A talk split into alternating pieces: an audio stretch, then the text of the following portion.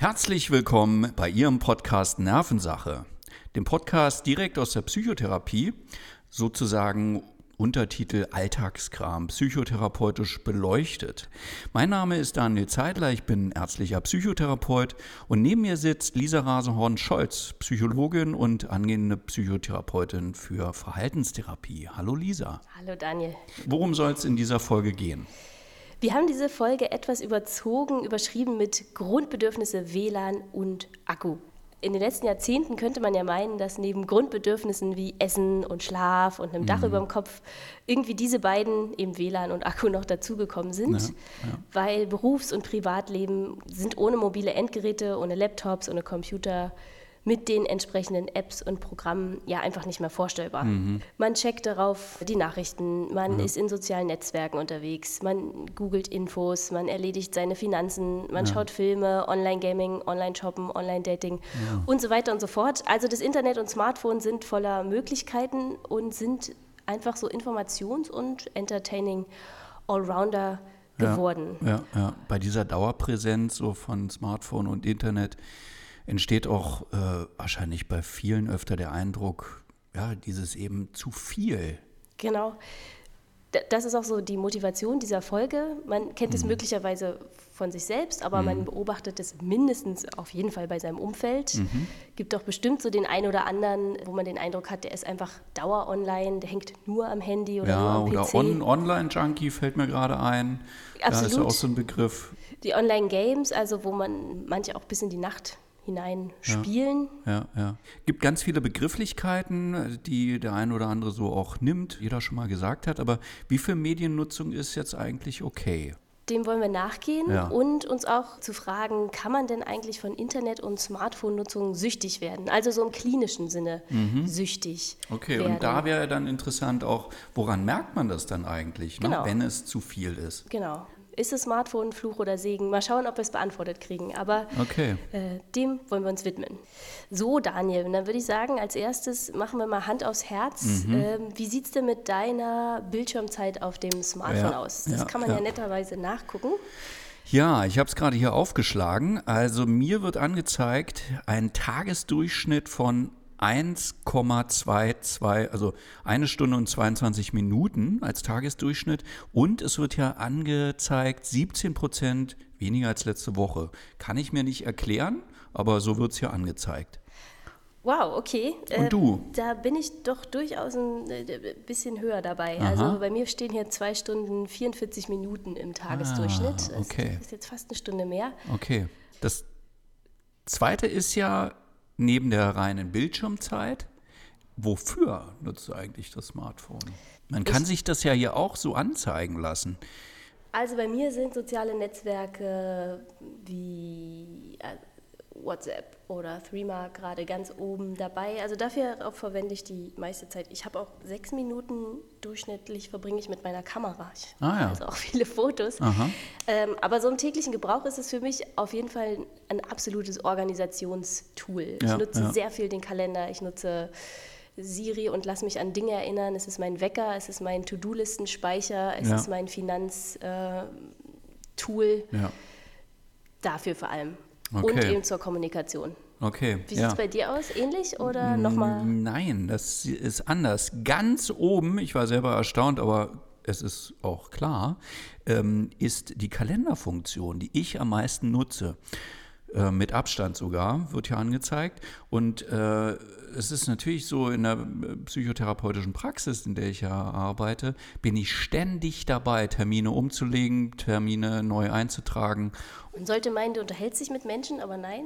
Nein. du koordinierst Termine. Genau, also ich unterhalte mich grundsätzlich nicht mit Menschen, sondern nur mit meinem Kalender, könnte man denken.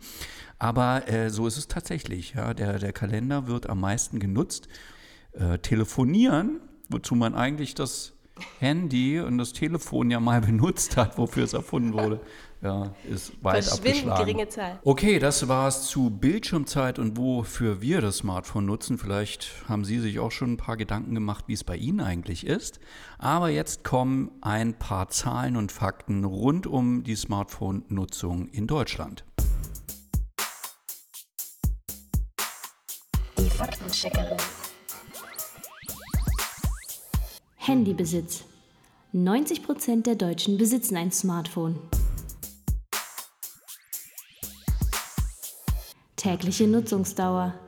Drei Stunden verbringen Deutsche durchschnittlich an ihrem Smartphone. Und damit ist nur der private Gebrauch gemeint. International sind sie damit allerdings eher ein Schlusslicht. Zum Vergleich, in Indonesien oder auf den Philippinen verbringen Menschen durchschnittlich mehr als fünf Stunden pro Tag am Endgerät. Trotzdem, bei einer durchschnittlichen Lebenserwartung sind es unfassbare elf Jahre, die Deutsche in ihrem Leben am Smartphone verbringen. Ablenkung. Studien zeigen, dass wir alle 18 bis 30 Minuten auf unser Smartphone schauen und dafür unsere laufende Tätigkeit unterbrechen. Auswirkungen.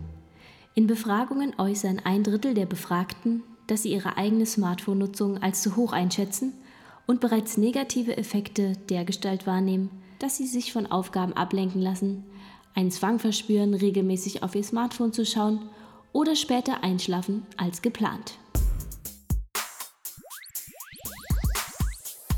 Okay, das war der Faktencheck. Jetzt soll es nochmal sehr genau darum gehen, womit wir es eigentlich zu tun haben bei der Verhaltenssucht. Ein Punkt war ja gerade im Faktencheck ähm, der, dass wenn äh, also ein Drittel der Deutschen ihre Smartphone-Nutzung als zu hoch einschätzen. Wenn das so ist, sind denn dann eigentlich ein Drittel der Deutschen bereits süchtig? Die Frage könnte man stellen. Und kann man überhaupt ähm, von einem Gerät süchtig werden? Wie siehst du das, Lisa? Es ist auf jeden Fall nicht das technische Gerät an sich, ähm, was süchtig macht oder mhm. nach dem man süchtig werden kann, sondern okay. vielmehr die Tätigkeit, die man damit ausführen kann, mhm. die dann abhängig machen könnte. Also genau, du hast den Begriff schon genannt, man nennt das so im Fachjargon oder unter Psychologen, Psychotherapeuten Verhaltenssucht. Das heißt, also von Verhaltenssucht oder Verhaltensabhängigkeit spricht man ja, wenn ein bestimmtes stoffungebundenes Verhalten, also nicht die Abhängigkeit von Nikotin oder Alkohol, sondern das Verhalten exzessive Formen angenommen hat und eben den Charakter einer Abhängigkeit entwickelt hat. Ja, genau. Also ja? Okay. keine psychoaktive Substanz, die irgendwie, ähm, die ich vorher einnehme, sondern es ist diese Tätigkeit. Der bekannteste Vertreter, den Sie vielleicht kennen, ist die Glücksspielsucht. Also mhm. Menschen, die nicht aufhören können, an so Automaten ihr Geld zu verspielen. Mhm, okay, ähm. ja. Und genau da gibt es ja auch Studien, ne, die zeigen, dass äh, Verhaltenssüchte im Gehirn ähnliche physiologische Prozesse ablaufen lassen, als wenn man, äh, also das gleiche, wie wenn man Alkohol trinkt oder Drogen nimmt. Kannst du eigentlich erklären, wie diese Verhaltenssüchte denn dann konkret entstehen? Also du hast ja. das Gehirn hier jetzt gerade schon genannt. Ja, genau. Also es sind ja Modelle, Erklärungsversuche und äh, einige eben auch schon in, ähm, direkt am Gehirn im Tiermodell untersucht. Und da sind es Bereiche des Gehirns, die betroffen sind, in denen vor allem der Neurotransmitter Dopamin ja, ist ein Botenstoff im Gehirn. Dopamin werden die meisten auch vom Begriff her kennen. Der spielt da eine ganz große Rolle.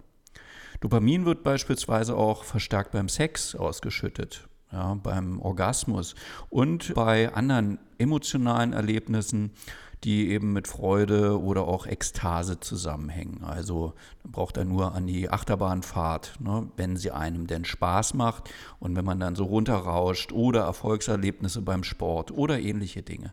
Immer wenn Belohnung stattfindet.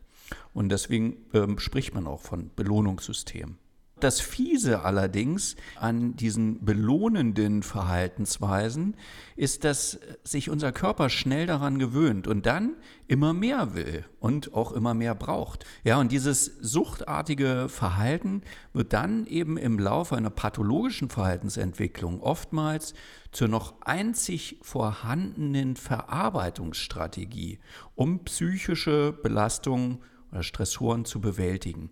Ja, das heißt letztendlich einfach gesagt, ähm, dass ja, immer wieder genau diese, diese Verhaltensmuster an den Tag gelegt werden, weil es die einzigen sind, die noch irgendwie am besten funktionieren. Ja gut, äh, nun gibt es ja viele Tätigkeiten, die sozusagen glücklich machen. Kann man denn dann von jeder Tätigkeit abhängig werden, die Spaß machen? Also, wenn jemand äh, gerne bäckt, kann er dann abhängig vom Backen werden. Oder wie ich Motorrad fahren. Fahre sehr gern Motorrad. Macht mich das eventuell abhängig und bin ich da gefährdet? Oder Töpfern oder Joggen oder ähnliches. Ja, also es gibt ein wichtiges Charakteristikum, was beim Smartphone oder bei der Smartphone-Nutzung nochmal anders ist als jetzt beispielsweise beim Motorradfahren. Und dieses Charakteristikum, das hat was mit dem gleichen Prinzip zu tun wie die bereits vorhin schon angesprochenen Glücksspielautomaten. Also nehmen wir mal zum Beispiel diese einarmigen Banditen, das ist so eine Automatenform, die haben die Eigenschaft, dass sie uns nicht jedes Mal gewinnen lassen. Logo ist ja ein Glücksspiel. Ne? Ähm, die liefern uns also nicht regelmäßig einen Gewinn, übersetzt in das, was wir eben äh, besprochen haben. Die liefern uns nicht regelmäßig eine Belohnung, sondern mhm. nur sporadisch. Eben ja. nur, wenn man Glück hat. Entweder man gewinnt alles oder man gewinnt meistens nichts. Mhm. Und das führt dann dazu, dass man es aber doch immer wieder gerne mal probieren möchte. Weil es könnte ja sein, dass ich dieses Mal den ganz großen Gewinn ja. ziehe. Ja. Ich weiß nicht, vielleicht kennst du das so in abgeschwächter Form äh, von Gesellschaftsspielen. Das ist auch dieser Begriff, der irgendwann ja, geprägt wurde von intermittierender Verstärkung. Das hat zur Folge, dadurch, dass wir nie genau wissen, gewinne ich jetzt was oder nicht, ja. dass ich es umso öfter probieren möchte. Ja. Ähm, dass ich dieses Verhalten also sehr hartnäckig hält. Übersetzt sozusagen ist es, wenn wir unser Smartphone nutzen, ein bisschen wie so ein Glücksspiel, mhm. weil es könnte ja eine neue Benachrichtigung sein. Ich ja. könnte eine neue Nachricht bekommen haben. Ja. Oder wir scrollen durch Instagram und äh, vielleicht ist ja das nächste Bild total spannend oder genau die Inspiration, die ich gerade brauche. Mhm. Oder Gaming. Vielleicht schaffe ich ja jetzt beim nächsten Versuch doch das nächste Level. Mhm. Und dieser Glücksspielmechanismus, der hat zur Folge, dass eben ein Verhalten sich sehr hartnäckig bestehen bleibt mhm. und es manchmal sehr schwer sein kann, das Handy wegzulegen. Okay, und dann lass mich jetzt versuchen zu kombinieren. Beim Motorradfahren oder nehmen wir auch das Backen, aber ich bin natürlich nahe am Motorradfahren, das hat eben nicht unbedingt in dieser Form so diesen starken, unmittelbaren Glücksspielcharakter. Genau, auch wenn es doch immer eine kleine Überraschung bleibt, ob der Kuchen gelungen ist, ist es, ja. ist es okay. nicht diese gleiche Unmittelbarkeit, wie, ja. ähm, wie es das Handy bieten kann. Ja, ja. Und darum ist es auch wahrscheinlicher, dass man von der Smartphone-Nutzung oder von einem Medium mhm. dieser Form eher eine krankhafte Sucht entwickelt als vom Motorradfahren. Ja, ja. Okay. Ja, gut. Ja. Okay, jetzt könnte man ja sagen, grundsätzlich ist Handy, Smartphone, iPad und so weiter zu verdammen und muss aus unserem Leben raus. Richtig. Könnte man ja sagen und sagen auch einige ganz kritische Stimmen. Ja, ähm, ich erinnere da gerade an diese Debatte, die es mal gab im ja, 17., 18. Jahrhundert. Hat ihm die Lesesucht. Ja, genau, ne, die mhm. Lesesucht. Und ähm, da gibt es ja dieses eine Foto oder dieses eine, eine, ähm, diese eine Skizze, Karikatur, genau, von dieser Amme, die den Kinderwagen zieht und dabei liest, das Buch also nicht mehr weglegen kann. Und da wurde tatsächlich dann eine Lesesucht-Debatte auch draus. Ähm, das heißt also, die Kritiker damals haben ganz einfach gesagt, ja, das äh, hat katastrophale Auswirkungen. Es wird nur noch jeder lesen und ne, das soziale Leben könnte dadurch eingeschränkt werden. Weiß man heute, ist nicht so. Und dabei fällt mir wiederum ein, vor kurzem hatte ich so eine Dokumentation irgendwie gehört, dass mal die Idee genommen wurde, das Lesen oder das Buch wäre heute erst erfunden worden, sozusagen. Und Handys hätte es schon viel früher gegeben. Wie wäre das also gewesen? Wäre es dann so gewesen, dass der Vater in das Zimmer äh, kommt von seinem Sohn, ihn mit dem Buch überrascht und sagt, ach du meine Güte, also leg doch dieses Buch endlich mal weg, du liest doch schon seit Stunden, nimm dir doch endlich mal schön das Handy und guck dir ein paar Apps an. Ja, also ist natürlich völlig ähm, das völlig, ist ein schönes Gedankenexperiment. Ja, ne, irgendwie weit hergeholt, aber ich fand, fand die Idee so lustig. Ne? Und so, auch wenn das nicht zu vergleichen ist, so eins zu eins, dann äh, ist es doch ein interessanter Aspekt, dass man damals dachte, ja, alle Menschen wären dann lesesüchtig, es natürlich anders kam. Ja, also vielleicht zeigt es auch ein Stück weit äh, um verschiedene Medien, sei es jetzt das Buch, sei es, sei es Kino, als es neu war, das Fernsehen, als es neu war und jetzt eben Smartphone, mhm. löst scheinbar an sich schon immer auch eine Debatte aus. Ja. Und trotzdem ist es vielleicht doch nicht von der Hand zu weisen, dass das Nutzungsverhalten, so wie wir es heute erleben, und der einzelne User oder die einzelne mhm. Userin, dass es da schon zu Formen kommen kann, die die das Leben beeinträchtigen ja. in unguter Weise. Ja, ja. Und äh, na, also ich wollte das auch überhaupt nicht, unsere eigene Diskussion, die wir ja hier führen, überhaupt nicht runterspielen. Und wir wissen beide und wissen die meisten, dass natürlich da viel auch Gefahrenpotenzial drinsteckt in Smartphone und Mediennutzung. Aber na, ist doch ganz interessant, dass es schon mhm. ähnliche ja, äh, Gefahren damals gesehen wurden, die mhm. sich dann nicht so bewahrheitet haben. Mhm. Ich glaube, bei äh, Smartphone-Nutzung ist ist halt einfach das Risiko und die Gefahr viel größer. Experten sagen, dass so ungefähr 0,5 bis 1 Prozent der Bevölkerung mediensüchtig sind. Bei Jugendlichen und jungen Erwachsenen sind sogar, spricht man von drei bis vier Prozent, so ganz genau kann man das nicht sagen. Mhm. Also es ist schon auch eine relevante Zahl, über die wir hier reden. Ja, aber ne, da kommen wir genau zu dem Punkt, von was genau ist man dann eigentlich abhängig? Ist es der Computer, von dem man abhängig ist, oder das Internet vom Handy? Ja, mhm. nur weil der Bildschirm aufflimmert. Letztendlich sind es ja bestimmte Dienstleistungen, bestimmte Programme, bestimmte Anwendungen auf dem Handy, auf dem äh, Computer, die eben zum Prokrastinieren anregen oder exzessiv genutzt werden. Also man unterscheidet da verschiedene Typen. Ähm, Im groben die Kategorien Online-Shopping, Online-Gaming, Social Media, Streaming, auch Online-Glücksspiel oder mhm. auch Online-Pornografie. Mhm. Na gut, genau. okay, das sind die Bereiche. Gehen wir mal ein bisschen wissenschaftlicher vor und da auch kurz rein, denn es interessiert natürlich ja schon, welche Kriterien nun erfüllt sein müssen, mhm. damit man wirklich von einer Sucht im pathologischen Sinne auch sprechen kann. Mhm. Die Kriterien, von denen man da ausgeht, die orientieren sich letztendlich sehr an den Kriterien, die es eigentlich für stoffgebundene, also für Drogensüchte gibt. Mhm. Eins davon ist zum Beispiel die gedankliche Vereinnahmung. Mhm.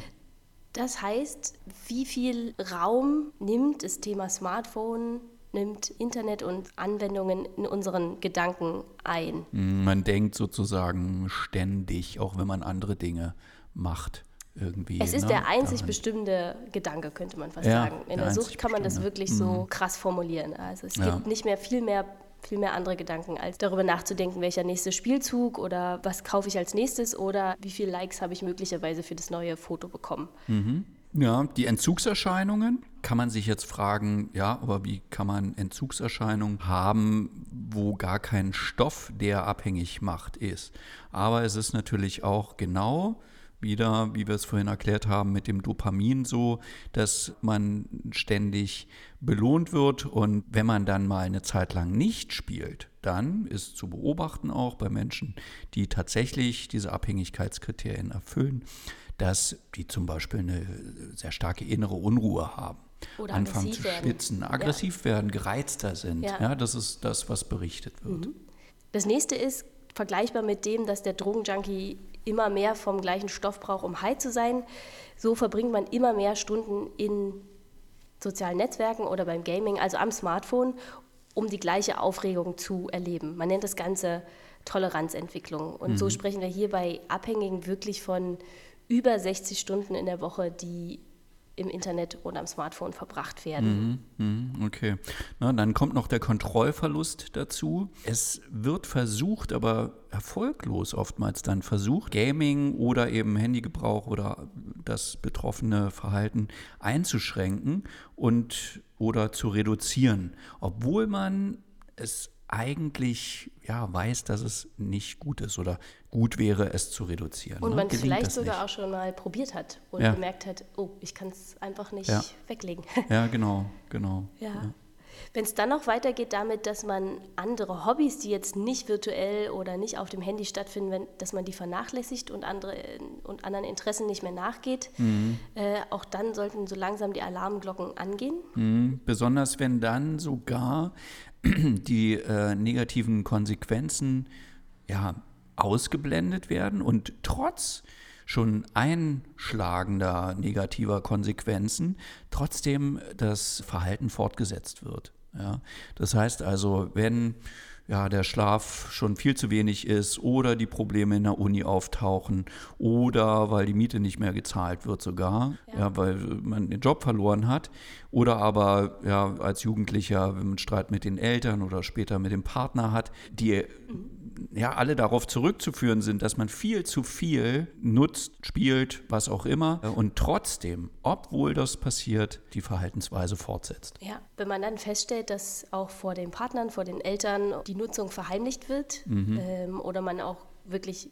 Menschen in seinem Umfeld belügt darüber, ja. ist es auch ein Anzeichen dafür, dass da etwas außer Kontrolle geraten ist. Mhm. Und natürlich äh, die Flucht vor unangenehmen Gefühlen. Ja? Also als Betroffener spielt man dann, um vor den persönlichen Problemen und unangenehmen Gefühlen vor allem Schuldgefühle, Angst, irgendwelche Ängste ähm, oder auch Hilflosigkeit oder Traurigkeit, ja, bis hin zur Depression, davor zu fliehen. Und so kommt es dann auch, dass Brüche im Leben entstehen, dass die Schule nicht geschafft wird, dass man die Uni nicht mehr schafft, dass man auf der Arbeit Abmahnungen bekommt oder angezettelt wird und es sogar so weit kommen kann, dass komplette Biografie-Einbrüche passieren, weil die Mediennutzung alles andere überschattet. Mhm. Ja, genau. Ja.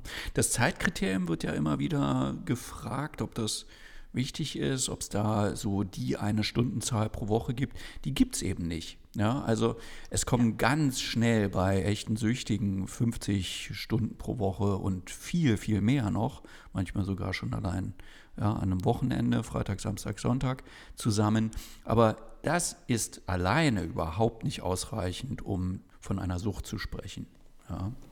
Ja, das finde ich ganz wichtig, ne? weil mhm. das ist ja immer so das, ne? wie viel ist denn okay? Es ist, ähm, es ist okay, wenn jemand äh, viel spielt, das heißt noch lange nicht, dass er in einer wirklich pathologischen Abhängigkeit sein muss. Mhm. Was möglicherweise auch noch ganz spannend ist für unsere Hörerinnen und Hörer, dass bisher laut Diagnosekatalogen nur das Glücksspiel als Verhaltenssucht aufgeführt ist mhm. und es gerade das Online-Gaming in der Arbeit ist. Aber ist, man sieht, es ist noch ein sehr, sehr junges Phänomen, wo mhm. auch sozusagen die Fachleute gerade erst dabei sind, das zu definieren und in eine Form zu ja, gießen. Genau, ne? also da wird unheimlich viel noch passieren in den nächsten Jahren und die Diagnosesysteme, die ziehen ja immer nach. Das dauert ja Jahre, bis sich die verschiedenen Fachgremien dann zusammengesetzt haben und international auch noch geeinigt haben. Und äh, daher kommt das dann einfach. Ne? Genau. Ja, Lisa, kommen wir langsam zum Schluss. Wir haben noch mal so ein paar kurzen Schlagfragen zusammengefasst. Die sich auch die Hörer selber mal stellen können, oder? Kritisch. Richtig. Ja, also? Also zum einen also wirklich einfach mal zu schauen, sich die Bildschirmzeit anzuschauen mhm. und zu gucken, wie viel Zeit verbringe ich denn am Smartphone. Sind mhm. so die durchschnittlichen drei, vier Stunden, fünf mhm. Stunden täglich, die in Deutschland scheinbar verbreitet sind oder bin ja. ich da way beyond? Mhm. Also bin ich da total weit von entfernt. Ja, ja, ja. Neben der Zeit, was wir gerade gehört haben, sind ja viele andere Dinge wichtig abzuchecken. Zum Beispiel kann sich jeder wirklich selbstkritisch fragen, wie sehr sind Sie denn gedanklich dauerhaft mit dem Smartphone beschäftigt. Das heißt nicht nur, dass Sie gerade eine E-Mail schreiben, sondern tatsächlich, das sitzt in Ihrer Tasche, liegt irgendwo auf Ihrem Schreibtisch und Sie denken aber schon wieder dran, ja, was da für eine WhatsApp gerade wieder empfangen worden sein könnte oder was sich auf Facebook getan hat. Ja. Oder äh, sie denken an ihr Level im, in irgendeinem Online-Game. Und zum anderen, genau, wie sehr haben Sie es denn auch wirklich effektiv unter Kontrolle? Also schaffen Sie es beispielsweise während einer Autofahrt nicht aufs Handy zu schauen oder auch beim Zusammensein mit Freunden das Handy unberührt zu lassen? Oder ist es gar nicht möglich? Die Frage, ändern Sie Ihr Nutzungsverhalten, wenn Sie Ihr Partner oder Freunde schon darauf hingewiesen haben? Ja. Die Vorstellung, einfach das Smartphone mal für einen Tag wegzulegen, was geht da in Ihnen vor? Ja, Können okay. Sie sich das vorstellen? Ja, genau. Kommen wir zur Take-Home-Message, Lisa. Ja, Also ganz allgemein hoffen wir, dass Sie natürlich ein paar Impulse mitnehmen konnten bezüglich normalen versus eher einem kritischen Smartphone oder Mediennutzungsverhalten. Ob das Smartphone nun Fluch oder Segen ist, können wir natürlich hier nicht pauschal beantworten, mhm, weil ja. es auch kein Schwarz oder Weiß gibt. Aber ja, aus therapeutischer Sicht äh, können wir auf jeden Fall festhalten, dass das Smartphone mit all den Anwendungen durchaus Glücksspielmechanismen aufweist ja, siehe oder höre Dopamin, die Abhängigkeiten fördern können. Und nichtsdestotrotz ist man nicht sofort pathologisch süchtig, wenn man am Tag mehrere Stunden an einem Smartphone verbringt, sondern es kommt auf all die Kriterien auch an, die wir angesprochen haben. Mhm.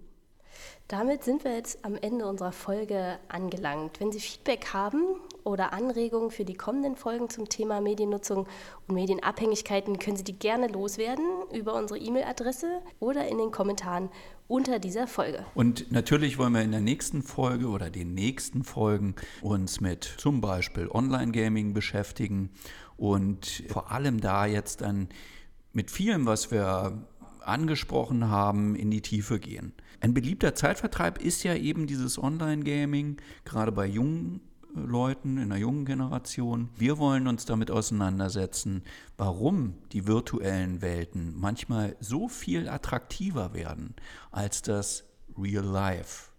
Wie viel Spielen okay ist und wir haben neben einigen Gästen auch wieder einiges an spannenden Zahlen und Fakten im Faktencheck von Lisa rund um das Thema und die nächsten Themen für Sie zusammengestellt. Damit sagen wir Tschüss und bis zum nächsten Mal. Tschüss.